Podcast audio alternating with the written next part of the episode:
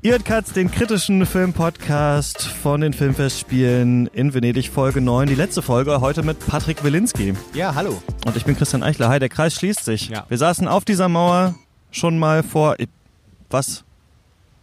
Vor sieben, neun Tage. Tage. Ja, ist Folge 9, genau. Ja. So ist es, genau. Und das Festival geht zu Ende. Zum Glück, Klopf auf Holz oder Klopf auf die Mauer, ist nichts äh, bislang zumindest nach außen gesickert, dass was passiert wäre, was Covid Du oder... warst noch zögerlich so am Anfang, weißt Ja, du noch? Du warst ja. so ein bisschen, du war so ein bisschen mulmig, wie ist ich jetzt? bin immer noch zögerlich. Wir müssen ja noch fünf Tage abwarten, ob wir nicht als alle am letzten Tag Ja. angesteckt haben. Aber ich glaube, äh, wir sind mit einem blauen Auge davongekommen und es ist am Ende wirklich gut, dass das Festival stattgefunden hat. Besser das, als dass es nicht stattgefunden hätte. Ja, ich war- eigentlich war es ganz entspannt, muss ich sagen. Äh, eine Sache, das sage ich jetzt, das ist echt witzig, sage ich jetzt am neunten Tag. Ist mir noch aufgefallen. Und ich hatte davon vorher gehört, bevor ich hergekommen bin. Und dann hier im Festival Wust das natürlich völlig vergessen. Man kann auch Filme aus Venedig streamen. Äh, das könnt ihr auch von zu Hause machen, aber jetzt schon nicht mehr alle. Also man kann auf festivalscope.com gehen. Ein Film kostet 5 Euro, kann man dann für fünf Tage streamen nach Kauf beziehungsweise fünf Tage nach Premiere sind die wieder weg. Also Filme wie Apples zum Beispiel, über den wir gesprochen haben, konnte man gucken, kann man jetzt nicht mehr gucken, aber man kann zum Beispiel den neuen äh, Love Diaz Film zum Beispiel, glaube ich, ab heute Abend um 10 oder so äh, sich angucken. Den ist ich- ja auf Festivals. Der ist da, der ist da, ja. das ist aber gut, gut zu wissen. Hast du den gesehen? Nein, ich wo wollte ihn mir morgen früh ansehen, aber da noch am letzten Tag der Preisverleihung ja tendenziell immer am meisten zu tun ist, Ja. ist das ja echt guter Service. Gut, dass ich hier bin. So. Ich Gut, dass du das jetzt hier erfahren hast. gar ja. nicht, dass der Film mit dabei ist. Ich ja. habe den gestern gesehen ähm, und es war der erste Love Diaz Film, den ich gesehen habe Aha, äh, und der ja. ist ja sehr ku- kurz in Anführungsstrichen, ne? Richtig. zweieinhalb Stunden äh, im Gegensatz zu anderen, die dieser Filipino Family ist auch zehn Acht- Stunden, glaube ich, acht, irgendwie lang. auch elf Stunden Filme schon irgendwie gemacht. äh, ewig. Es windet so ein bisschen, ich hoffe, aber ich, äh, man kriegt das schon rausgerechnet später.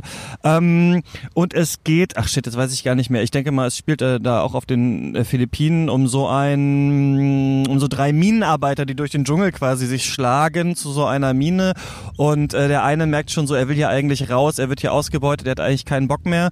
Und äh, die reisen wie so vielleicht die drei bei Tarkovsky Stalker, so einfach so durch die Gegend und es dauert ewig, bis sie dann irgendwann da ankommen an dieser Mine und man denkt halt, also irgendwann sieht er so ein, so ein schwarzes Pferd und das ist so eine Vision und dann heißt es, okay, einer von uns stirbt oder wir alle sterben, aber die kommen gar nicht auf dieser Mine an, es passiert was ganz anderes. Da musst du mir sagen, ist das bei Love Diaz immer so, dass die Action in Anführungsstrichen so ist wie in einem Helge Schneider Film. Also es gibt da auch Mord und Totschlag, aber es ist wirklich so ganz schlecht, also absichtlich halt so ganz schlecht gedreht.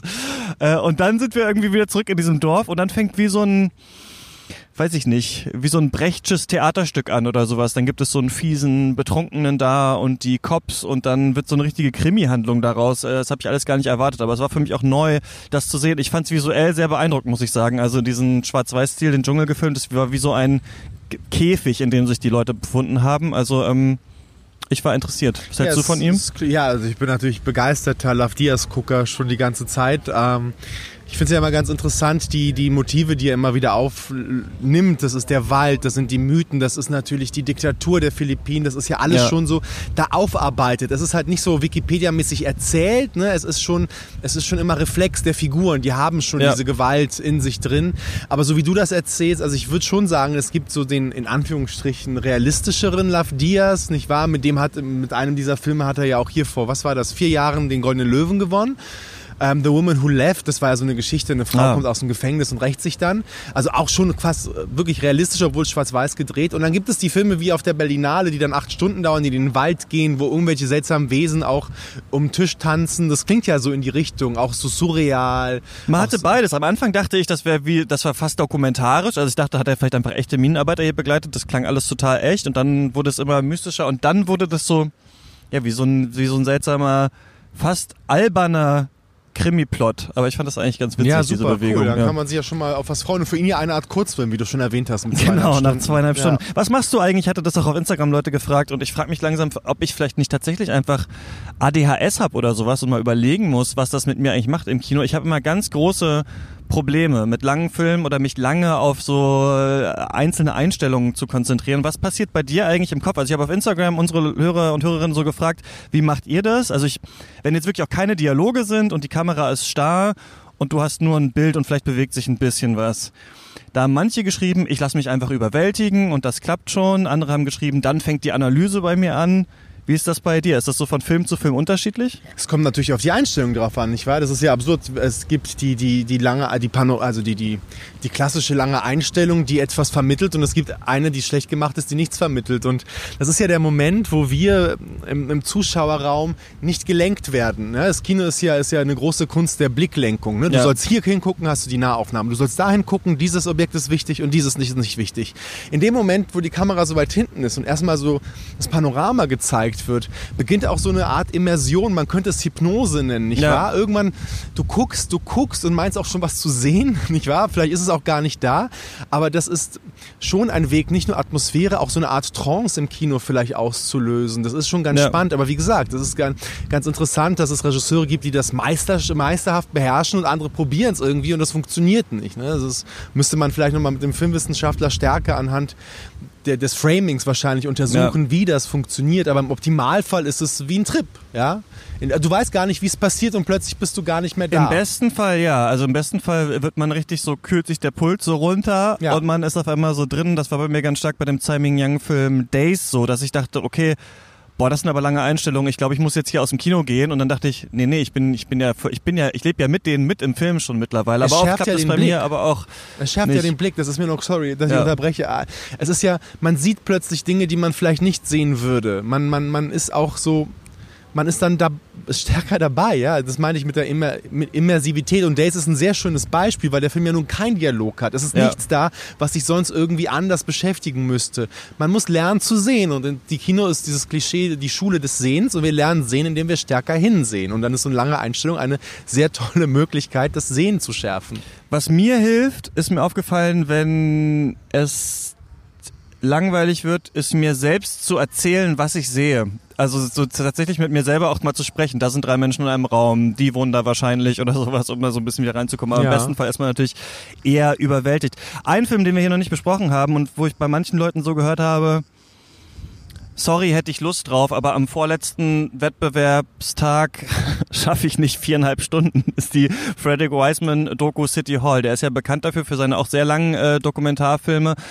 Sehr gut besprochen war diese New York Public Library Ex Libris, ja. Doku, ne? Ex Libris hieß die. Ähm, City Hall geht um die Bürokratie in Boston und du hast dir das angeschaut, ja, es geht ne? um die City Hall in Boston und die Frage, wie funktioniert Stadtverwaltung? Und ich weiß nicht, wie, ich weiß immer, ich, die Methode Wiseman ist total komplex und das, aber es wirkt halt nicht komplex. Weißt du, er zeigt dir zum Beispiel, wie die Müllabfuhr funktioniert in Boston und Mhm. ich weiß selber nicht, wie das ist. Das ist ja die Frage. Er zeigt, wie die, die Sperrmüll abgeholt wird, wie dieser Truck davor fährt und sie einfach so kaputte Betten reinschmeißen. Und du guckst dir das an, als wäre es das erste Mal, dass du sowas in deinem Leben siehst. Also von einer Spannung und von einer Intensität. Ja. Und natürlich geht es auch um diese ganzen Fragen, wie kann die Stadtverwaltung seinen Bürgern helfen? Die Frage, was machen wir mit Obdachlosen? Was machen wir mit Menschen, die sich die Wohnung nicht mehr leisten können? Wie können wir Senioren darüber informieren, dass sie nicht diesem Enkeltrick auferlegen? Und es ist halt eine Abfolge von Sitzungen, von Gesprächen, weil so funktioniert das Gemeinwesen. Die Frage von Wiseman ist ja immer, wie funktionieren Institutionen? Was ist das für ein Organismus? Wo fließt das Blut durch die Adern? Wer arbeitet wie und warum? Und was sind da die Handgriffe? Was sind da die Regeln? Und dadurch, dass er ja so lange Zeit da verbringt und so viel Material hat, entsteht ja auch viel in der Montage. Das ist, glaube ich, seine Kunst, wie Wird das da viel ist. erzählt? Also, wenn wir gerade über lange Einstellungen gesprochen haben, sind es eher lange Einstellungen? Ist da eher viel, wird viel geschnitten? Wird auch aus dem Off erklärt oder sind wir nur dabei? Es sind, nicht, es sind nicht nur lange Einstellungen, die Kamera ist auch zum Teil agiler bei ihm, als es Mhm. früher der Fall war. Du siehst zum Beispiel, wenn der Bürgermeister ähm, vor den Senioren eine Rede, also eine Rede hält und ihnen erklärt, das ist die Nummer gegen Kummer, ihr müsst da anrufen, wenn euch jemand irgendwas verkaufen möchte, glaubt das nicht, ruft immer an, wir sind da, um euch zu helfen, wir haben den Ältestenrat installiert, nutzt das bitte, nutzt das bitte. Und dann hast du das Gefühl, ja toll, so ein Bürgermeister, und dann meldet sich eine Frau und meint dann so, ja hier, aber ich muss hier für meine Medizin jetzt 70 Euro äh, Dollar dazu zahlen, ähm, ich kann mir das nicht leisten. Und dann beginnt dieses perfekte Reden dieses Bürgermeisters plötzlich abzufallen. Man merkt, er kann dieses Problem der Frauen nicht lösen. Er ist aber dann wieder Politiker der Demokratischen Partei. Irgendwie kommt er nicht raus. Also du merkst auch schon, Wie die so in ihre Rollen, ihre Rollen Exakt. wechseln. Und das, ja. das demaskiert er so ein bisschen. Du siehst, wie Rhetorik funktioniert, welche Person redet wie mit wem. Aber auch, wie so eine Stadt funktioniert. Und man, man gewinnt immer den Glauben an die Demokratie zurück, dass das alles da ist, um uns wirklich zu helfen, wenn es funktioniert, wie, so wie es funktionieren sollte. Das ist ja seine Frage. Wie funktionieren Krankenhäuser, das Militär und so weiter und so fort. Das ist ein große, äh, immer große demokratische Leistung, diese Filme. Und das ist es nun auch, auch mit diesen viereinhalb Stunden. Okay, für mich vielleicht was, was ich zu Hause mir anschaue. Und was, was ich nicht geschafft habe, ich bin richtig sauer, weil ich das Vaporetto zu spät bekommen habe, ist Nomadland von Chloe Zhao, was natürlich der vielleicht am meisten erwartete Film auf diesem Festival ist. Ich habe dann, als ich ihn jetzt gerade nicht gesehen habe, mich da hinten hingesetzt und auf dem Laptop The Rider geguckt, weil ich den auch noch nicht geschaut hatte. Den mochte ich ganz gerne. Ich gehe jetzt gleich rein. Erzähl doch mir aber trotzdem mal, was du denkst. Dann erzähle ich später noch mal alleine im stillen Kämmerlein. So kommentiere ich noch mal ja, das, das, was du das erzählst. Ist, das ist halt der Gewinnerfilm. Das kann man jetzt schon sagen. Das ja? weißt du nach zehn Minuten. Das ist der Gewinnerfilm. Frances McDormand spielt eine Frau, die arbeitslos geworden ist im, und dann beschließt, ein modernes Nomadendasein zu führen. Ja. In ihrem Van durch Amerika fährt. Und Chloe Zhao, das ist eine chinesischstämmige Amerikanerin, amerikanische Regisseurin, die immer so mit dem Label Sundance in, ähm, in Verbindung gebracht wird, wobei ihr Kino, finde ich, nichts mit diesem klischeehaften Sundance-Kino mhm. zu da lief tun auch ihr erster Film, glaube ich, ne? Ja. Beide, beide, beide liefen in okay, Sundance. Ja. Und, und man darf, also sie arbeitet mit so einem sehr ähm, ja, dokumentarischem Zugang. Frances McDormand ist neben einem anderen Schauspieler die einzigen professionellen Darsteller. Alle anderen sind einfach echte Menschen, die obdachlos sind oder beziehungsweise sagen wohnungslos, nicht obdachlos, weil sie wohnen ja in ihren Autos und du siehst dann die, sie macht dann so einen Kurs im, im Nomadendasein, so wie man quasi seinen Latrineimer äh, äh, säubert, nachdem man ihn voll gemacht hat. Und es ist ein extrem melancholischer Film, ein trauriger Film, vor allem, weil es natürlich ein Amerika zeigt, das vielleicht ein, ein wohlstandssüchtiges Land wie Amerika gerne vergisst. Die Menschen, die eben nicht mehr reinpassen, die keine Häuser haben. Sie arbeitet auch lustigerweise bei Amazon als Paket, äh, als Paket äh, äh, nicht Botin, sondern als ähm, sie packt die Sachen da am, am und es ist auch ganz spannend zu sehen, dass sie da nicht die ganze Zeit bleiben darf. Es ist in der Melancholik und in der Art und Weise, wie Frances McDormand wirklich ohne welche Starallüren diese Frau spielt, sensationell.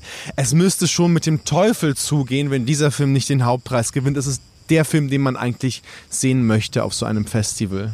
Also so ein bisschen der der Glamour kommt zurück. Also natürlich nicht im Film, aber so ein bisschen von der Wertigkeit, wo wir doch die ganze Zeit so ein bisschen gedacht haben, es fehlt eigentlich nochmal so ein Knaller. Ja, es fehlt der, der Film, genau. Richtig. Kam jetzt am Ende. Ja, das ist der Film, der die Bilder hat, die sich über die anderen Bilder legen. Der nochmal die Realität reinholt, jenseits von Covid, was ja hoffentlich irgendwann mal vorbei ist. Und dann sind aber trotzdem noch andere Probleme da. Und dafür ist das Kino ja auch da, dass wir eben mehr sehen, weiter sehen, tiefer sehen. Und das ist dieser Film. Also die Jury hat es, glaube ich, in diesem Jahr nicht so leicht, diese anderen Preise zu verleihen. Aber den Hauptpreis, den haben wir jetzt gerade gesehen. Es gibt noch einen Konkurrent, würde ich sagen, aber das, da muss jetzt die Jury einfach entscheiden, was sie jetzt eher auszeichnen möchten. Aber No Man's Land, das ist auch der Film, den man hier mitnehmen sollte und in die Welt rausposaunen sollte. Ja in dieser Ausgabe. Aber wie, wie, wie, was, siehst, was siehst du als das politisch Relevante an dem Film, dass hier Leuten eine Stimme gegeben wird, die normalerweise nicht so auftauchen? Ja, zum einen, ohne dabei aktivistisch zu sein, weil ihnen die ganze Würde gelassen wird. Dieser, dieser Blick ja. auf dieses andere Amerika, das hatte, hat fast schon Chloe Zhao, so die amerikanische Ken Loach das war in dem Fall extrem schön okay. zu spüren. Okay. Aber es ist einfach sehr toll, wie sie diese normalen Menschen, die da auch Krebs haben und ihre Kinder verloren haben, wie sie das in die Kamera erzählen, wie in einem Dokumentarfilm und aber immer ihre Würde beibehalten. Das ist wirklich unglaublich toll. Also ohne ästhetisierend die Armut zu ästhetisieren, das ist ja immer so die Gefahr, dass man das auch irgendwie zeigt, ach, ist doch geil, so irgendwie in einem Auto ja. zu wohnen. Nein, es ist halt sehr schwer, wenn du nur einen Eimer, hat, Eimer hast, in den du reinscheißen musst und den du auch noch irgendwie säubern musst dabei. Und das hat mir extrem gut gefallen, wirklich. Also das ist ein sehr, sehr toller Film. Geil, freue ich mich richtig drauf. Gehe ich gleich rein. So ein bisschen Free for All, was, ähm, was lässt sich noch sagen? Was, hast, was hältst du hier von, ähm, von TKKG Folge 125 in der Antifa? Ach ja, äh, der deutsche Film und morgen die ganze Welt. Also ich, hab, ich hatte jetzt lustigerweise gar nicht so die großen Probleme mit dem Film, weil ich ihn eins gut zugute halten möchte. Es ist vielleicht auch ein Schutzargument für mich. Ähm, er bringt ins deutsche Kino zumindest Figuren rein, die politisiert sind, nicht wahr? Also wenn ja. ich mir das deutsche Kino ansehe, sind das ja Figuren, die von Politik und Welt keine Ahnung haben. Und ja. ich finde es schön, dass jetzt eine Regisseurin auch so einen aktivistischen Film dreht. Finde ich ihn genial? Nein. Hat er Fehler? Auf jeden Fall. Aber er ist auch jetzt nicht so grottoid, wie er gemacht wird. Das muss man auch mal sagen. Sie, sie bemüht sich zumindest etwas. Sie hat, sie hat einen Diskurs vor Augen. Das ist mehr als so manch ein anderer. Und ich bin ja froh um jeden Regisseur, der weiß, in was für einer Gegenwart er lebt und dass man auch mal was machen muss gegen die bestehenden unglücklichen Systeme, also gerade wenn es ums rechte Gedankengut geht. Übrigens hier auf dem Festival auch interessant, du erinnerst dich an den Alfred Bauer-Skandal auf der Berlinale, dass das ja ein hochrangiger Nazi war und Ja. an dem Preis. Hier werden Schauspielerpreise verliehen am Samstag äh, mit dem Namen Coppa Volpi und der Comte Volpi war ein einflussreicher faschistoider Politiker. Gibt's ja auch diesen Saal hier, ne? Den Exakt, das ist ja, das ist ja auch dieses Gebäude, das Casino ist ja von Mussolini gebaut. Es ist nicht so, dass dieses Festival sich mit dieser Vergangenheit irgendwie auseinandersetzt. Ja. Es gibt zwar Petitionen, Umbenennung und so weiter. Dahingehend, auch in diesem Kontext gesehen, hat ja dieser Film zumindest seine Berechtigung. Ich fand den auch in Teilen gut. Ich fand den dann am Ende in der Aussage schwach und daran, dass das alles so relativ seltsam persönlich abgehandelt wird. Ja, das stimmt, Aber ich stimmt. mochte, was das ich noch sagen wollte, das habe ich gestern vergessen zu sagen, als die da rausfinden mit diesem Handy, dass die Nazis äh, und die besorgten Bürger in Anführungsstrichen sich da treffen in diesem Ort und sagen, wir fahren da jetzt hin und zerstechen denen die Autoreifen. Und dann machen sie das und das ist total aufregend. Dann sagt der eine, ey fuck, wir haben die hier, wir bleiben jetzt hier, wir hauen denen auf die Fresse. Ja. Ich fand das wirklich bewegend und authentisch getroffen. Also auch selber, wenn ich so auf Demos war, natürlich war ich selber jetzt niemand, der sich da geprügelt hat oder sowas, aber es waren noch immer Leute dabei, die vielleicht ein bisschen mehr Stress wollten und dieses Gefühl von wegen, okay, wir wissen jetzt nicht, was hier passiert und komm, wir machen es jetzt so ein bisschen. Das fand ich war sehr ähm, ähm, beeindruckend rübergebracht. Also der Film Also die gruppendynamischen ganz- Prozesse fasst sie recht gut, ne? gemacht, ja, fand ja. ich auch, ja. Aber, ähm, aber dann am Ende schmiert es ein bisschen ab. Was haben wir noch? Hast du, ich bin da rausgegangen nach einer halben Stunde, den Kiyoshi Kurosawa-Film Wife of a Spy gesehen. Ja, ja, habe ich gesehen. Das ist natürlich auch wieder so ein Film, der in seinem Kontext in Japan wunderbar funktioniert, weil es ja auch um die faschistoide Vergangenheit Japans geht, als, als äh, Bündnispartner von Deutschland und Italien. Ähm, und es geht um zwei Spione, die versuchen, Kriegsverbrechen der, Japa äh, der Japaner in der Mandschurei an die Alliierten durchzustechen Ah. in den 40er Jahren. Und das machen sie ähm, ja anhand eines Stummfilms, den sie selber gedreht haben. Es, der, der Film ist sehr geschlossen in sich. Ich glaube, ohne größeren Kontext kommt man da wirklich schwer rein, was Mhm. ja auch daran liegt, dass Kurosawa das sehr stark in Innenräumen verortet. Die sehen super aus Mhm. Ja. und sind super spannend. Ich vermute, dass der Film aber in Japan für mega Stress sorgen wird, wenn da so Sätze fallen wie Tokio soll brennen und die Japaner verdienen es nicht anders. Von Japanern wird Ja, das ja ja. gesagt, also die, die Widerstand leisten. Überhaupt die Frage des, Fasch äh, des antifaschistischen Widerstands in Japan während des Zweiten Weltkrieges habe ich im Film jetzt auch nicht so präsent, muss ich sagen. Umso spannender ist, dass Kiyoshi Kurosawa das jetzt als hat so ein Spion anhand so eines Spionagedramas probiert hat. Ich ja, der Film hat seine Längen, er ist ticken öde, aber ich, ich, ich sehe ihm den guten Willen, so wie bei der Julia von Heinz an. Er ja. ist aber anders ästhetisiert als die Julia von Heinz natürlich. Dann sind wir quasi so ein bisschen hier durch. Wir hören gleich nochmal so ein paar Sprachnachrichten von allen, die ich noch irgendwie erwischt habe, die hier auch so zu Gast waren. Was fanden die gut, was fanden die schlecht? Am Ende sage ich nochmal ein bisschen was zu Nomadland. Und zu dem anderen Favoriten sagst du bestimmt auch noch was, ne? Was ist der andere? Der andere Favorit, also ich denke, es wird sich zwischen No Man's Land und The Disciple aus Indien entscheiden, der Hauptpreis. Leider nicht gesehen. Das ist jetzt nur hier meine 10 Euro, dass einer der, also wenn nicht der No Man's Land, dann ist es nur The Disciple. Alles andere ist nett, aber nicht goldener Löwen wert. Ja. Ich frage nämlich alle Highlight, Lowlight, Geheimtipp. Highlights hast du jetzt gesagt. Was ja, war der ja, schlechteste Film? ja, ja, dieser schreckliche Amos Gitai-Film, da sind wir doch alle nach 10 Minuten rausgegangen aus diesem Mist. Ah, das, war so ein richtig, das, das war so ein richtiger Arschlochfilm. Das, den braucht's echt nicht. Warum? Warum? Ja, der war, ich habe ehrlich gesagt habe ich gar nicht verstanden, worum es in diesem Film geht. Das war ein Film, als wäre der noch nicht richtig geschnitten gewesen. Viel schlechter fand ich vielleicht, nee, nicht viel schlechter, aber der Michel Franco äh, Nuevo Orden war auch so ein Ja. Arschlochfilm, den ich auch scheiße fand. Den mochte ich gerne, ja, aber den verstehe Ah ja, ich, dass der, dass der, ja. äh, dass der brisant besprochen äh, ist. Und Highlight, Lowlight. Geheimtipp. Na, der Geheimtipp wäre The Disciple, der offensichtliche Ja. Tipp ist No Man's Land. Ja, das stimmt schon. Den Und- fand ich aber gut, den Und, Disciple. und was musst du noch machen? Du musst jetzt noch eine Live-Sendung Ich mache machen, noch eine ne? 90-minütige Live-Sendung, wo auch Julia von Heinz nochmal zu Gast sein wird. Anna König, eine deutsche Schauspielerin, die hier die weibliche Hauptrolle in einem italienischen Film gespielt hat, der in der Nebenreihe, also außerhalb der Konkurrenz lief. Auch eine sehr spannende Geschichte, die in Sardinien angesiedelt ist. Ähm, aber Wie ist der? Ja, der ist jetzt vielleicht nicht super gelungen, aber es geht um ein Pärchen, das eine Art Agrarwirtschaft aufbaut und Ah. dadurch die Bauern so als, als Zirkus, Zirkusaffen so durch Manege peitschen lässt für die deutschen Selfie-Touristen. Aber dann sehen wir, dass die Abschlusspartys auch sowas Suspiria-haftes haben, sage ich mal ganz leise. Es war sehr schön, dass Anna König, die ich ja mag als Schauspielerin sehr, ähm, hier so eine Art neue Hauptrolle spielt in einem internationalen Film. Fand ich gut. Wie heißt der? Der Film? Ja. Assandria. Assandria, okay. Wie war's? Wie war Venedig? Sehr gut, fand ich. Ich bin froh, dass es stattgefunden hat. Egal, was drumherum war, auch wenn die Masken genervt haben und der Mund immer trockener wurde und wir nicht wussten, ob das Kratzen im Hals schon das Ende von allem bedeutet. Aber es ist jetzt super. Es ist toll, dass es stattgefunden hat. Also, Films Business ist People's Business, wurde mir am Anfang des Shutdowns gesagt. Äh, und deshalb braucht's das. Und egal, wie lange das noch dauert, es kommt wieder. Und es war einfach gut, dass es stattgefunden hat. Riskant, aber Experiment stand jetzt geglückt.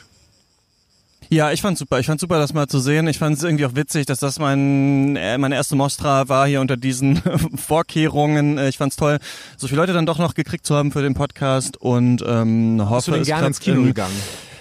Ja, schon. Also ich finde, ich fand das ein bisschen seltsam, den Wettbewerb ich, und äh, das Programm an sich. Also ich fand, dass es ganz wenig gab, was ich richtig schlecht fand. So äh, bei Berlinale bin ich eher oft genervter als hier. Und hier dachte ich oft, doch, ist ganz solide, aber habe ich wahrscheinlich auch wieder in drei Tagen vergessen. So, ging- so ging das mir so ein bisschen.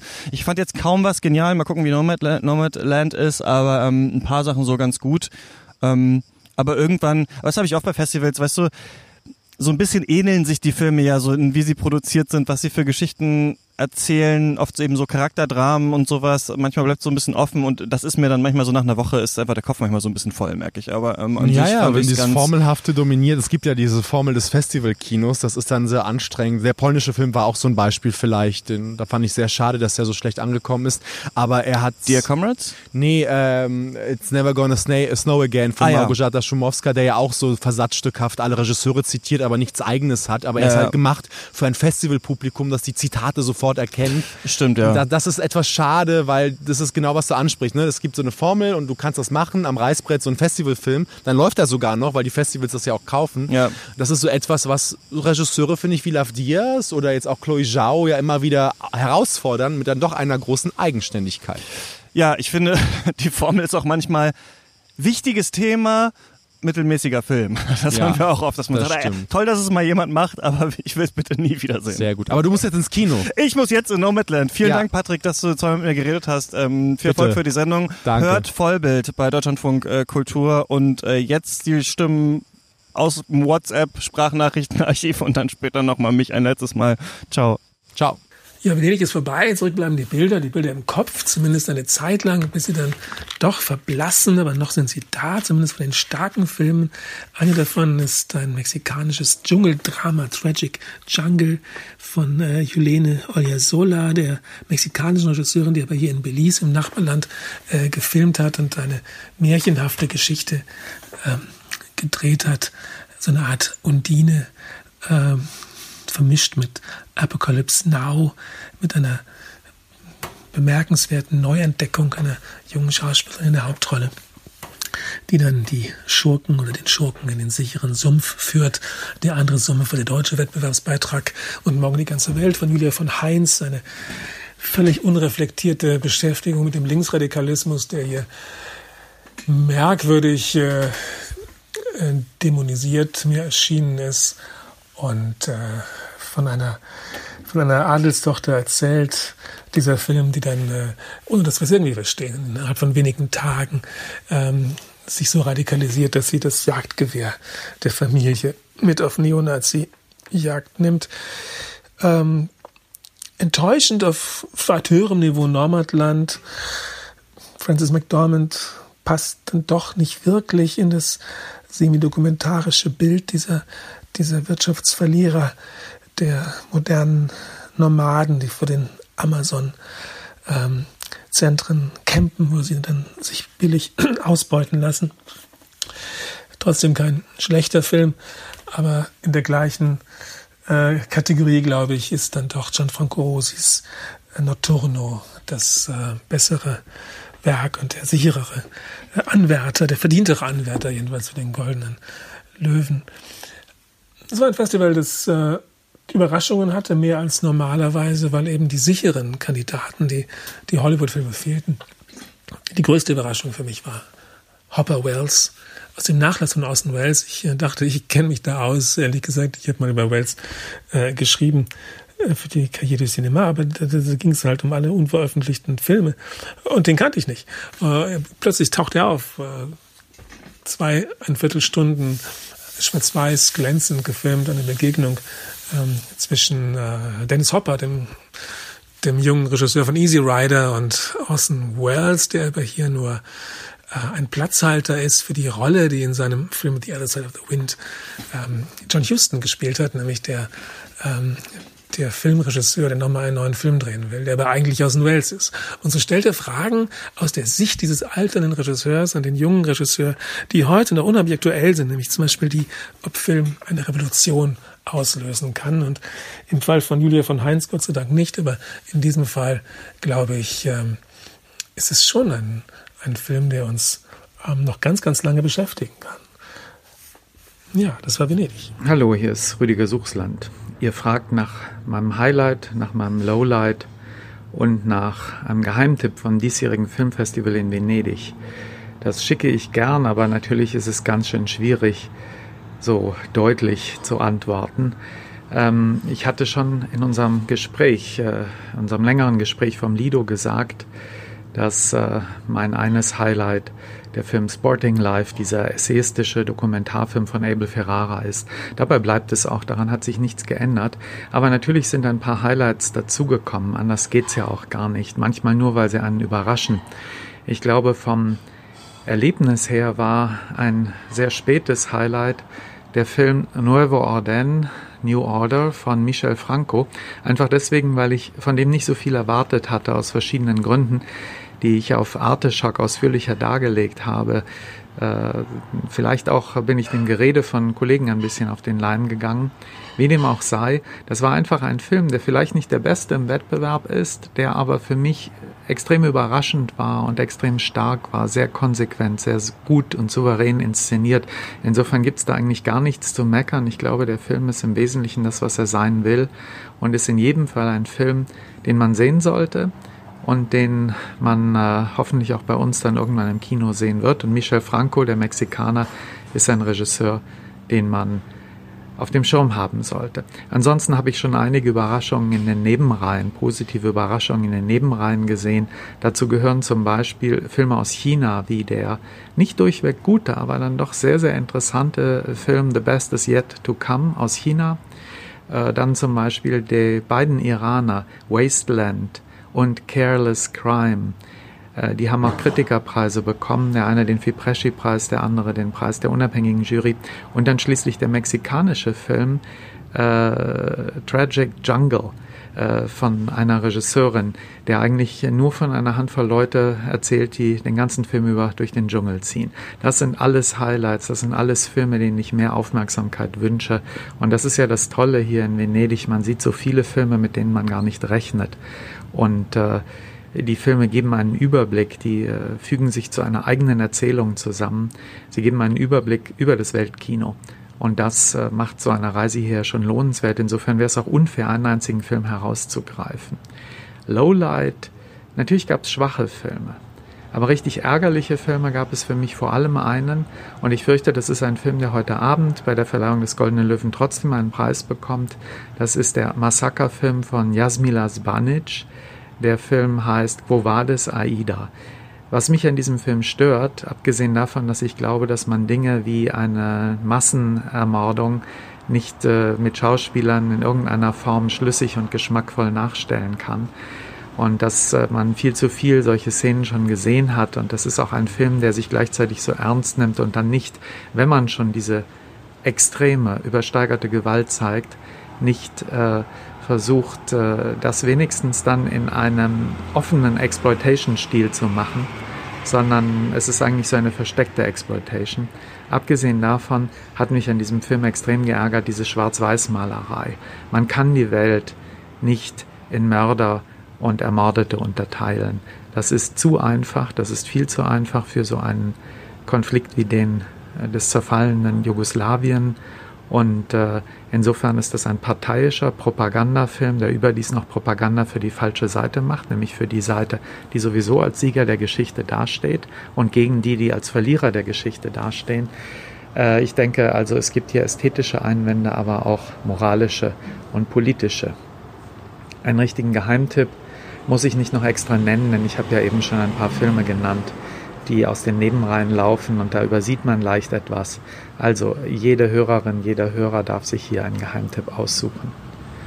Ich äh, wünsche euch allen noch ein schönes Restfestival. Bis bald. Hallo Christian. Also, insgesamt muss ich sagen, dass die, das Venedig 77 wirklich ziemlich gut abgelaufen ist. Ich habe bis zum Schluss gezittert, ob das Festival überhaupt stattfinden kann wegen Corona und der steigenden Zahl der Neuinfektionen. Aber ich finde, die Festivalleitung und alle, die daran dann äh, beteiligt waren, Sicherheitspersonal, die Kontrolleurinnen und Kontrolleuren im Kinosaal, die haben so Großartiges geleistet, da auch wirklich aufzupassen, dass der Abstand eingehalten wird und dass die Maske immer da ist, wo sie sein soll, dass mich das schon mal wirklich, wirklich begeistert hat. Also die Welt weiß nun, man kann das, glaube ich, organisieren, solche Großveranstaltungen, wenn alle eben bereit sind, sich an die Vorgaben zu halten. Zweites Highlight, Hashtag The Future is Female. Ich finde es wahnsinnig toll, dass so viele so tolle Regisseurinnen hier im Wettbewerb sind und ich finde es auch wahnsinnig toll, dass so viele starke weibliche Hauptrollen äh, im Wettbewerb zu sehen waren.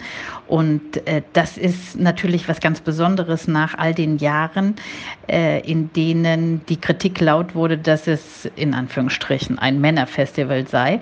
Das hat sich tatsächlich in diesem Jahr geändert und das ist war, finde ich, genauso wunderbar und äh, setzt auch ein Zeichen und zeigt der ganzen Welt, also es gibt auch wahnsinnig tolle Frauen in dem Job und ähm, man muss sie eben einfach nur lassen. So, zu den Filmen, also Highlights da kann ich gar keinen, keinen, keinen Film so richtig klar rausheben.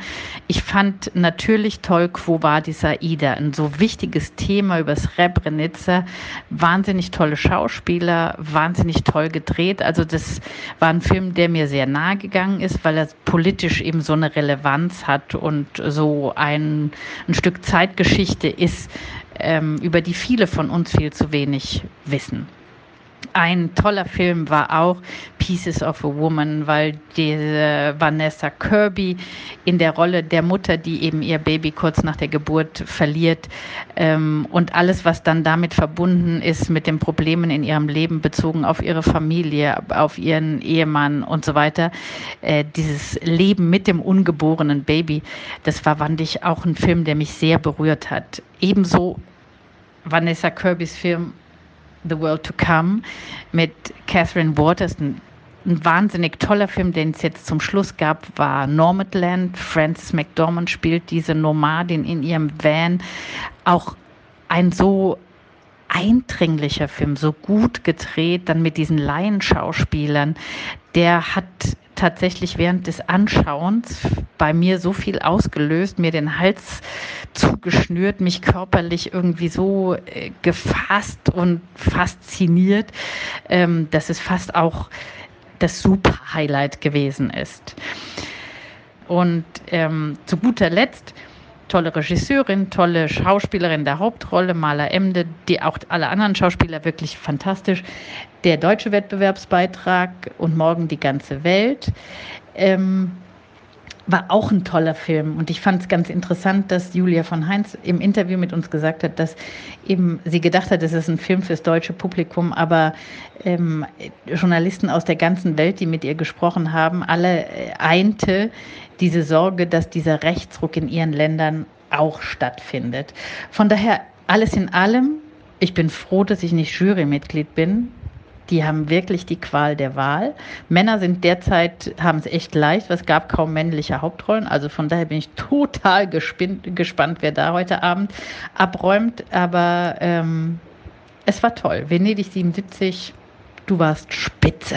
So, der letzte Film ist gesehen, die Koffer sind gepackt und nun ist es wohl ein wenig an der Zeit, die Biennale 2020 Revue passieren zu lassen. Wenn ich ehrlich bin, fällt es mir ein wenig schwer, äh, so ein einzelnes Highlight herauszupicken, da insgeheim äh, die Biennale selbst so ein bisschen das Highlight war. Also es hat mir einfach sehr viel Spaß gemacht, mal wieder viel ins Kino gehen zu können, von Menschen umgeben zu sein, die äh, den Film genauso wertschätzen wie man selbst und aber auch einfach mal am Strand liegen zu können oder ins Meer zu springen. Auch das war sehr schön. Ähm, aber nun zu den Filmen, denn da gibt es unter anderem Never Gonna Snow Again von Malgorzata Zumowska, ein Film, auf den ich sehr gespannt war. Ich weiß nicht genau, was ich erwartet habe, aber auf jeden Fall nicht das. Denn das ist ein Film, äh, der sich irgendwo so zwischen Stalker und Borgmann und anderen Versatzstücken einreiht, ähm, bei dem ich mir nicht zu 100% sicher bin, was er eigentlich will, der mir aber trotzdem sehr gut gefallen hat, ähm, da ich zumindest glaube, dass es da sehr viel um Reflexion geht. Also wie sieht man sich selbst in anderen Menschen? Was sieht man in anderen Menschen, also nur das, was man sehen will oder auch irgendwie den Menschen selbst.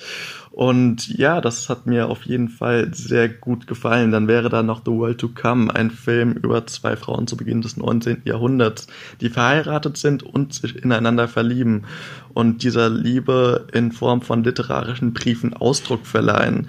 Das ist mir besonders deswegen in Erinnerung geblieben, da diese äh, diese Wärme zwischen diesen zwei Frauen sehr im Kontrast steht zu einer sehr kalten und kargen Außenwelt, die wirklich sehr gekonnt inszeniert ist.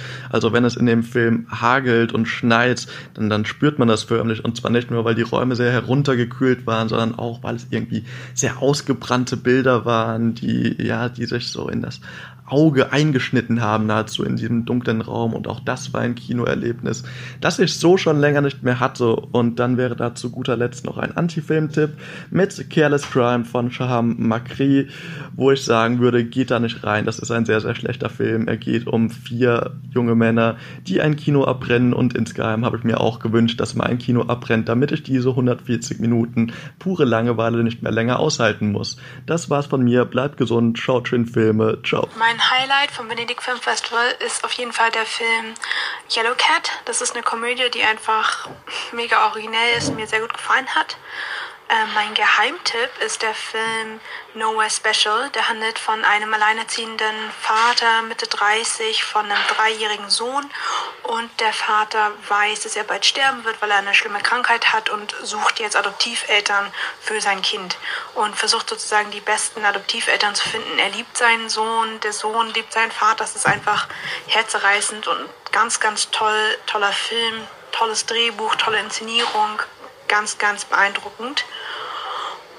Und mein Low Point, das ist eigentlich ein bisschen schwierig. Also eigentlich habe ich gar keinen Film gesehen, der wie ein Low Point war für mich. Ich würde eher sagen, es war mehr so diese Corona-Stimmung.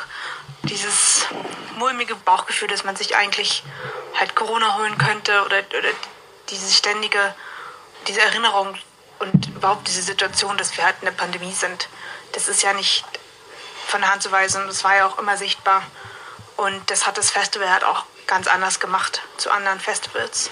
So, Zeitsprung. Mittlerweile ist es schon hier sonntags morgens um sieben. Gleich geht mein äh, Zug hier zurück, äh, zehn Stunden aus Venedig. Äh, das heißt, auch ich blicke jetzt noch mal ein bisschen zurück auf das Festival in diesem Jahr. Erstmal möchte ich mich an alle bedanken, die hier einmal zugehört haben, dass ihr eingeschaltet habt oder den Podcast runtergeladen habt, angeklickt habt.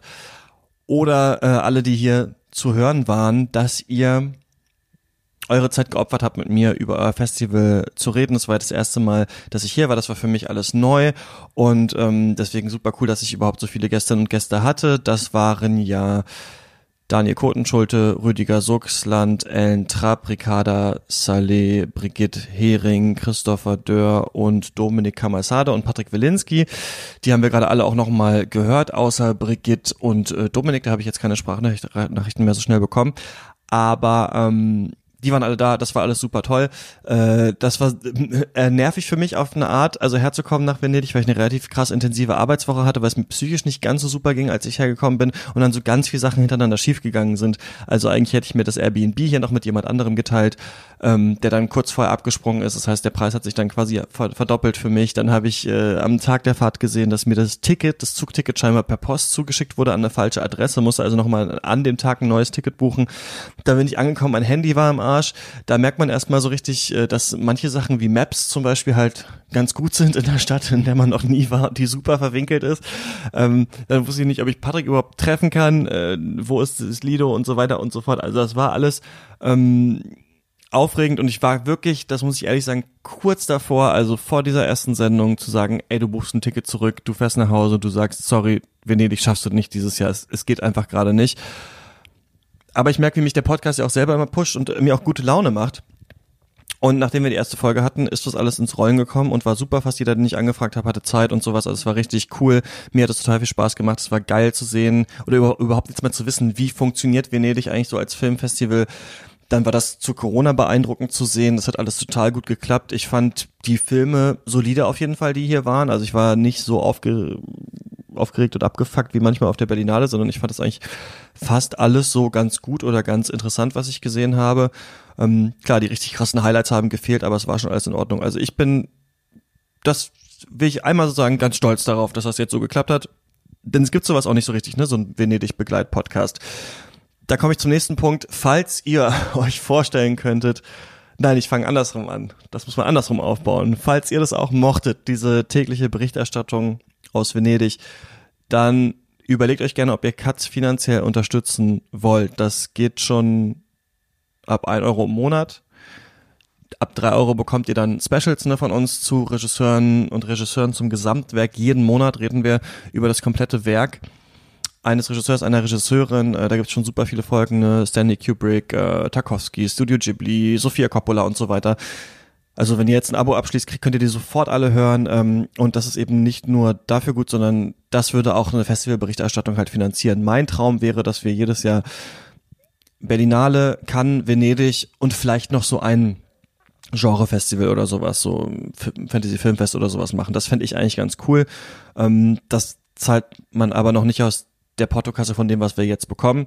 Ich will auch nicht betteln, ich will das nur sagen, wie das ist quasi. Ähm, wir machen das ja, ich mache das ja quasi alleine und äh, mit noch halt anderen coolen Leuten und je mehr Geld wir kriegen, desto coolere Sachen können wir einfach machen, genau. Das ist einmal gesagt. Also ihr könnt Cuts unterstützen. Dann wurden gestern die Preise verliehen, deswegen dachte ich nämlich, rede ich erst jetzt mit euch.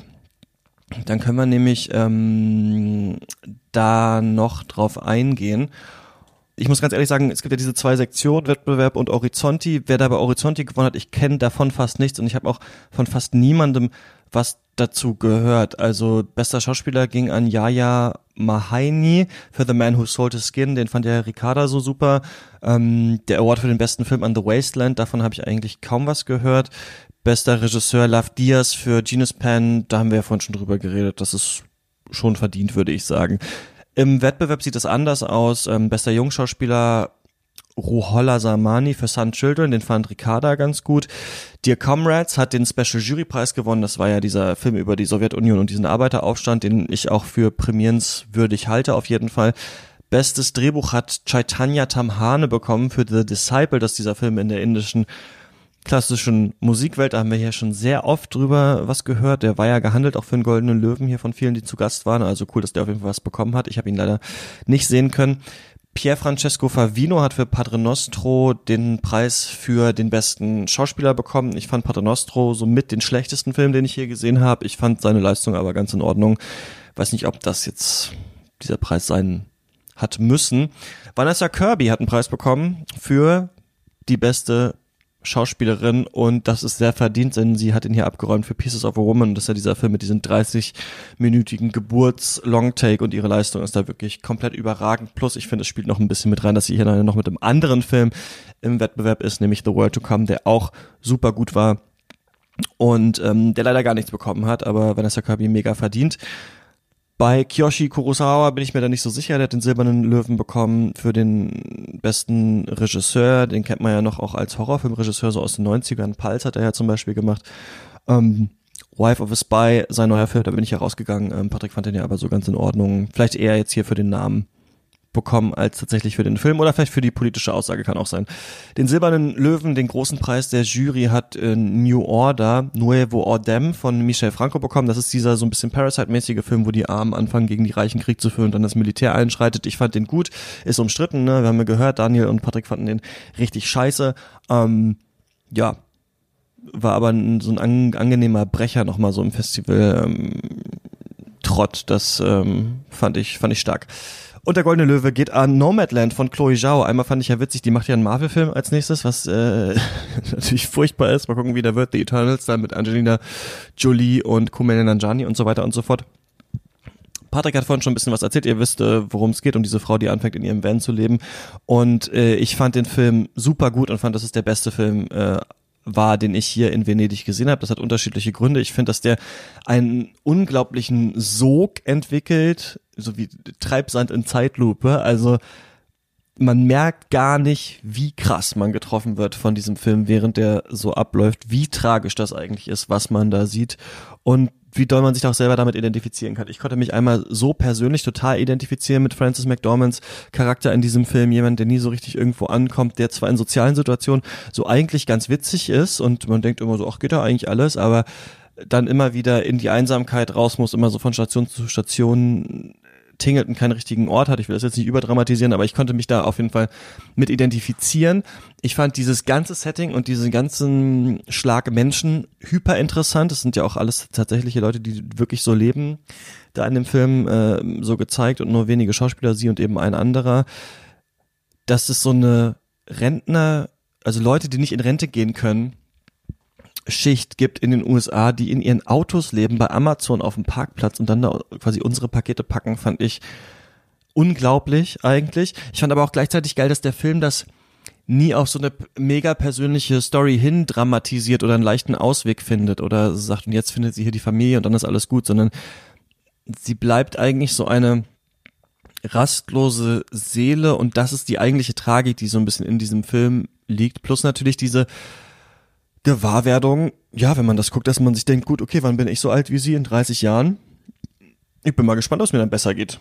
So, wenn das so weitergeht mit der Entwicklung der Renten und so weiter. Also, wer weiß, ob wir nicht alle irgendwann ähm, so leben. Gleichzeitig äh, ist das in diesem Film nie, nie so, dass sich jetzt auf einmal die Charaktere anschreien und es ist auch nicht, das fand ich auch geil, nicht so ein Elendsporno. Es ist nicht so, dass sie da, dass wir diese, sie da jetzt irgendwie beim Hungern begleiten oder sowas für eine Stunde, sondern das ist der Witz eigentlich. Also dieser Film macht eine Schicht der Gesellschaft auf und ein Milieu, das wir nicht kennen, das aber komplett mit Liebe nachgezeichnet und umgesetzt ist. Also die helfen sich aus, die sind gut befreundet. Zwischenzeitlich denkt man ach, ist doch eigentlich ganz cool, was die da machen. So irgendwie leben da in ihren Autos, ist doch eigentlich so ein bisschen der Traum.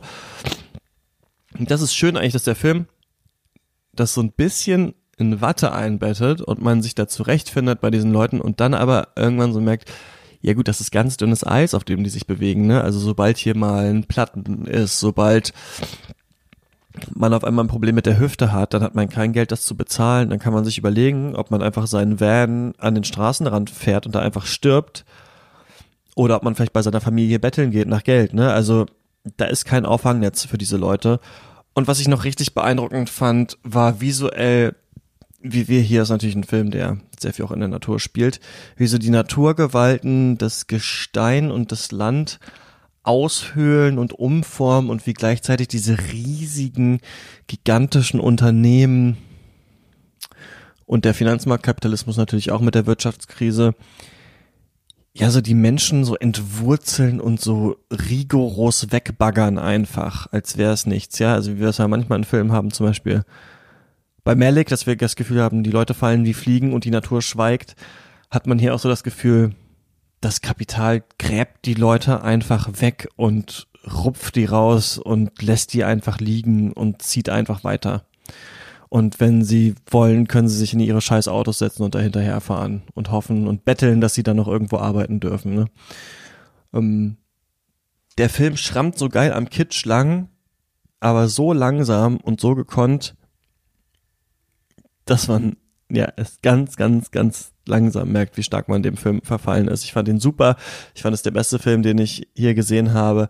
Ich finde es aber auch die langweiligste Wahl, die die Jury hätte treffen können. Also alles einmal hätte Notorno oder sowas zum Beispiel viel eher auszeichnen sollen, finde ich. Denn ähm, dieser Film hat es auch verdient, aber ja, ist halt auch irgendwie eine Hollywood-Produktion, ist sogar ein Disney-Film, jetzt muss man sagen. Ne? Der war wahrscheinlich ursprünglich bei Fox Searchlight, jetzt hat Disney den ist ein Oscar-Kandidat für mich auch, würde ich sagen.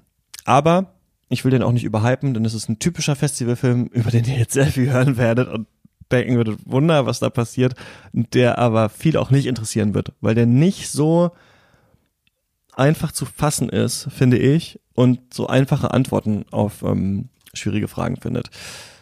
Habe ich geliebt, Nomadland. Und das war's dann jetzt auch zu unserer Berichterstattung oder meiner Berichterstattung plus noch den ganzen Leuten, die zu Gast waren aus Venedig. Mir hat's mega viel Spaß gemacht, ich fand's super cool und ähm, hoffe, dass wir das auch im nächsten Jahr wieder hinbekommen. Wir hören uns in der nächsten Woche wieder. Mm, ich spreche mit Wolfgang und Lukas über I'm Thinking of Ending Things von Charlie Kaufman.